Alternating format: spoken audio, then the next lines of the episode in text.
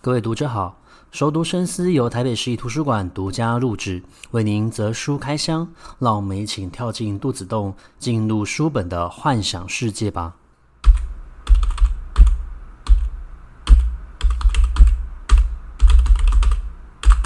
欢迎回到熟读深思，那这是我们熟读深思第十集的一个节目，也是我们本季的最后一集。那这一集呢，我们将介绍图像小说。呃，为什么要介绍图像小说？其实可以回到我们。在做这一季节目的时候，第一集我们做介绍的是所谓罗浮宫的一个漫画。那漫画这种呃绘画作品、创作作品，它其实是可以分成短篇或者说是长篇。在创作的时候呢，是透过人物的一个个性刻画、剧情的一个推展，去慢慢建立出整本。作品的一个呃世界观，那有些时候因为漫画的连载时间非常的长啊，他们会因应所谓的一个阅览率的一个情况，去稍作路线的一个改善。好比说，在日本漫画《幽游白书》，它前期其实算是一个比较算青春，然后恋爱型的一个漫画作品，然后掺杂着所谓的一个鬼怪的一个元素。但到了后期，你就会发现到它走的是一个王道，然后少年漫画的路线。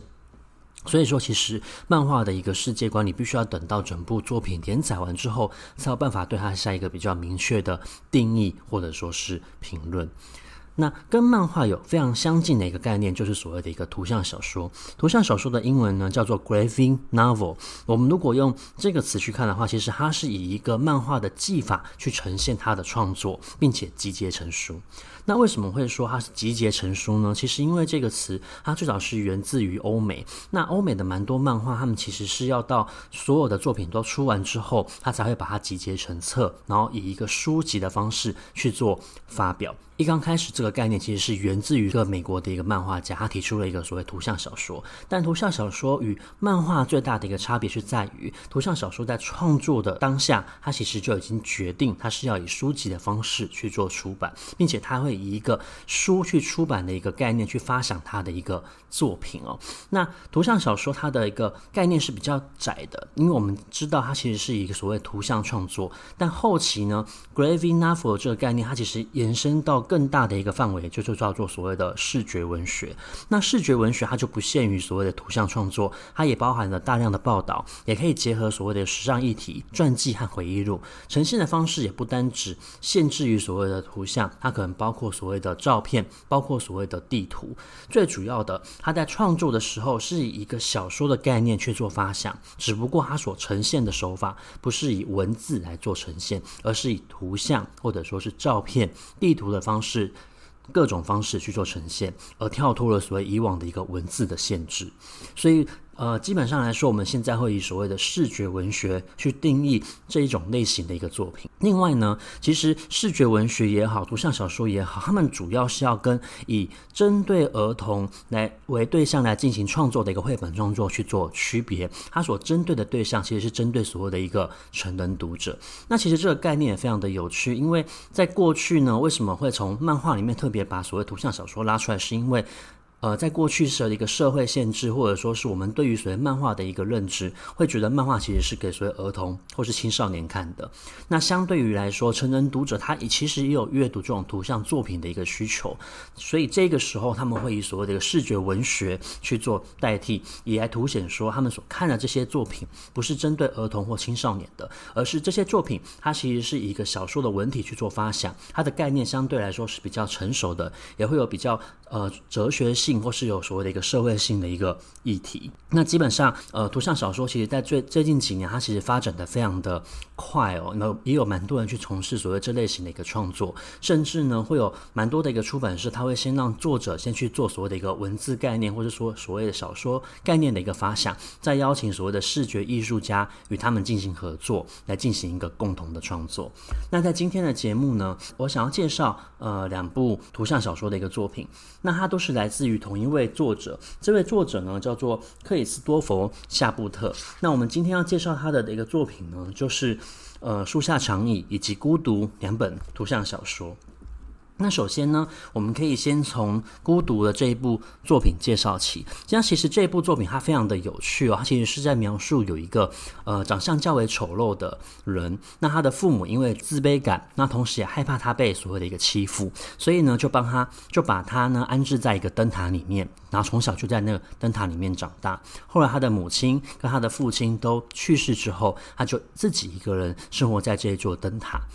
那所以，我们后面呢，就以所谓灯塔人来称呼这个人的一个身份。那这部作品很有趣，是因为他在一刚开始，他是从所谓的一个飞鸟、海鸟在飞翔。那接下来呢，就看到所谓的一个大海，大海接下来呢，就看到了一座灯塔，它被海重重的包围。那其实它凸显出来的就是这个灯塔人，他一直没有踏上陆地，然后生活在被大海包围的一个灯塔里面。他所有的一切呢，其实都是必须要靠着自己的想象，才有办法去知道这个世界的一个模样。所以他有。两个财财产，一只呃，一个呢是一只鱼，然后生活在鱼缸里面，跟它一样都非常的孤独，没有同伴。另外呢是一本字典，那他每天呢就会透过闭眼的方式去指字典里面的词，自己去想象这个词所描绘出来的一个画面，包括可能像是人马，像是战斗、交响乐曲，或者说是吹奏所谓的一个乐器，甚至在字典里面我们知道会有一些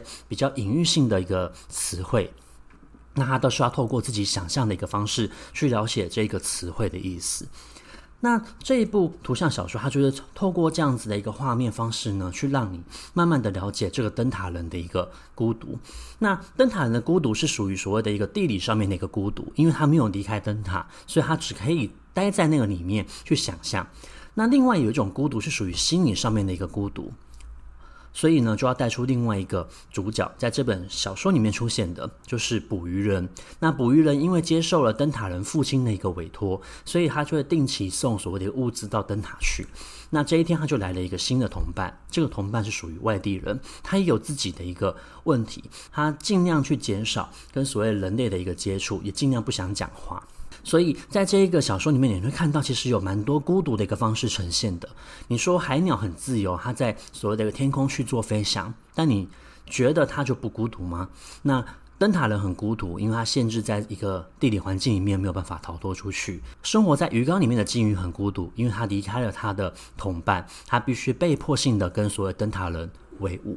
那这个捕鱼人也很孤独，他的孤独是来自于他把他自己画在所谓的众人之外，他希望自己可以就这样子获得所谓的一个亲近，但实际上他还是很很渴望的，可以获得到人的一个交流。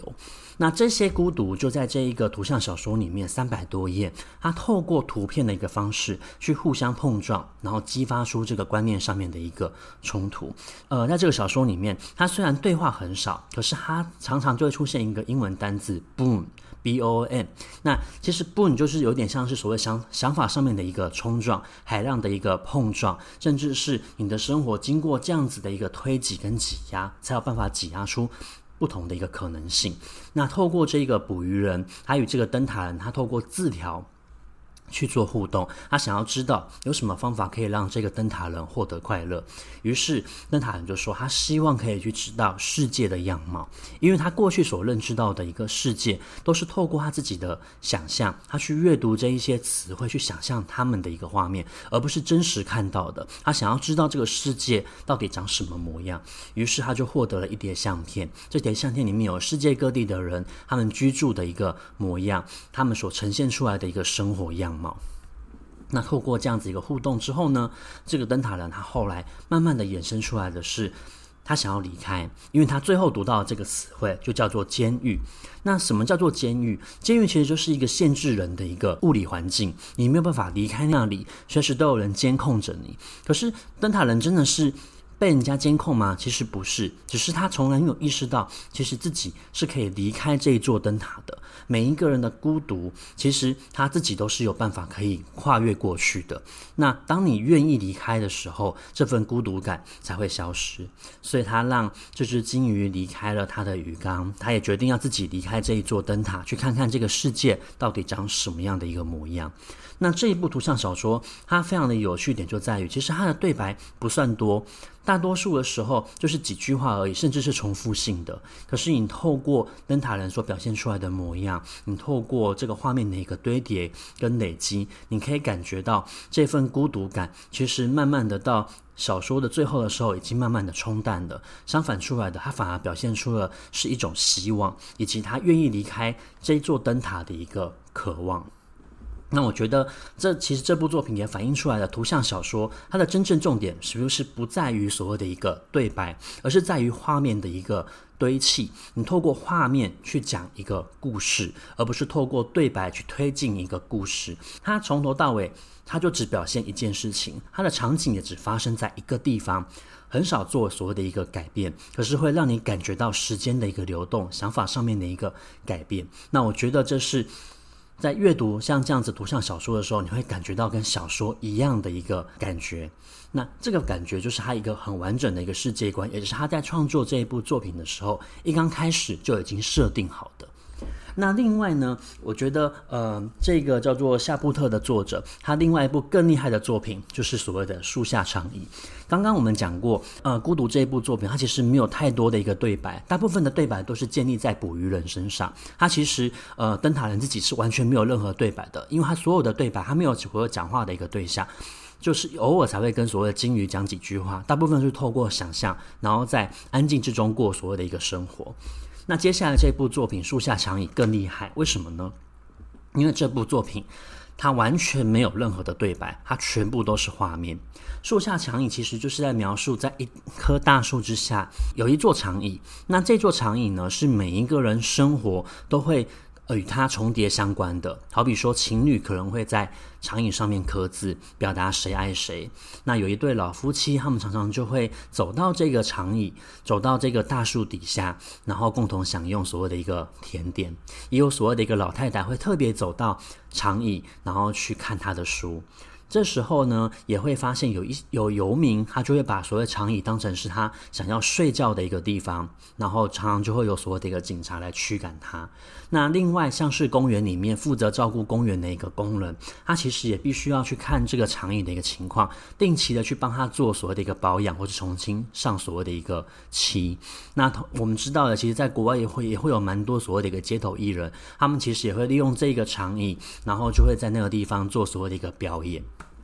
那树下长椅讲的就是这个长椅，它完全没有任何的讲话，这些对白也许有讲话，可是你听不到声音，你只可以透过它的动作，它跟这个长椅的互动，去知道它们之间发生了什么故事。可是你在阅读的时候，你会感觉到四季的流动，时间的一个变化，甚至你会发现到，其实每个人跟这一座长椅，它都是有不同的一个感情连结的。那在这个图像小说的最后呢，其实就是这座长椅它就被撤换掉了，因为现在在蛮多的一个欧洲国家，他们也是要防止所谓的一个游民睡在路上，或者说是占据公园里面的长椅，所以他们常常就会把长椅呢去划分成就是。一共三格，然后中间加上所谓的一个把手，所以这些游民就没有办法睡在所谓的长椅上面了。那也因为他们做了这样子的一个改变，就发现到每个人之间跟这个长椅的感情突然之间变化掉了。有些人不喜欢这样有区隔的一个方式。那游民他因为没有办法睡在上面，所以他也必须要离开。那因为换了一座新的长椅，所以呃原本会在那长椅的椅角。尿尿的小狗，它突然之间闻不到它自己的气味，它就失去了所谓的一个熟悉感。它把这座新的长椅就当成是一个陌生人对待，然后从它的前面离开。那你也会发现到，就是原本会在这个长椅下面吃甜食的呃一对老夫妻，因为他的太太提早去世了，所以先生只能够带着一块甜点，然后自己享用。那这个故事非常的有趣，就在于它完全验证了像这种所谓的一个视觉文学，它在刚开始创作的时候，它一定就已经先想好会发生这样子的一个故事，同时它让画面代替文字去说话，而不是用对话的方式去进展所谓的一个剧情。那这本。呃，这本作品的最后结尾呢，我就在这个地方卖一个关子，不告诉大家，因为我觉得这个最后的一个结尾其实是非常有趣的。也就是说，虽然说这座长椅它后来遭到所谓的一个撤换，然后流落到所谓的一个二手市集，可是它也回到了当初最需要，然后与它建立最初感情的人的一个手上。那也验也看见到了这些人因为与这个长椅发生了关系，而导致他们的未来产生所谓的一个改变，他们的人生也因此多了新的人加入他们。那我觉得图像小说其实虽然说有一些定义会认为它是针对所谓的一个成人去做设计的，可是其实在阅读的时候，我相信你透过阅读画面，你看到这一些画面的一个内容跟进展，你其实也会知道发生了什么事情。有些时候我们会知道画面其实远比所谓的一个文字它更有影响力，而且更会引起我们对于一部作品的想象。那我认为一部好的作品，不论是图像也好，不论是文字也好，照片也好，最重要的是它可以激起我们的想象，让我们自己去填补它没有说清楚的一个事情。那这份我们自己去想象的一个状况，才是我们去阅读一部作品的时候可以获得到属于自己个人的一个阅读乐趣。那我们今天所介绍到的，就是有关于图像小说以及克里斯多福·夏布特的一个作品。那今天的节目也是我们熟读生师的最后一集，呃，第一季的一个节目，我们也做满了十集。不知道大家有什么样的一个想法，其实都可以回馈给我们。那我们未来也会继续经营这一个节目，希望可以介绍更多的好作品给各位读者认识。那我们就在下一季的节目再见，各位拜拜。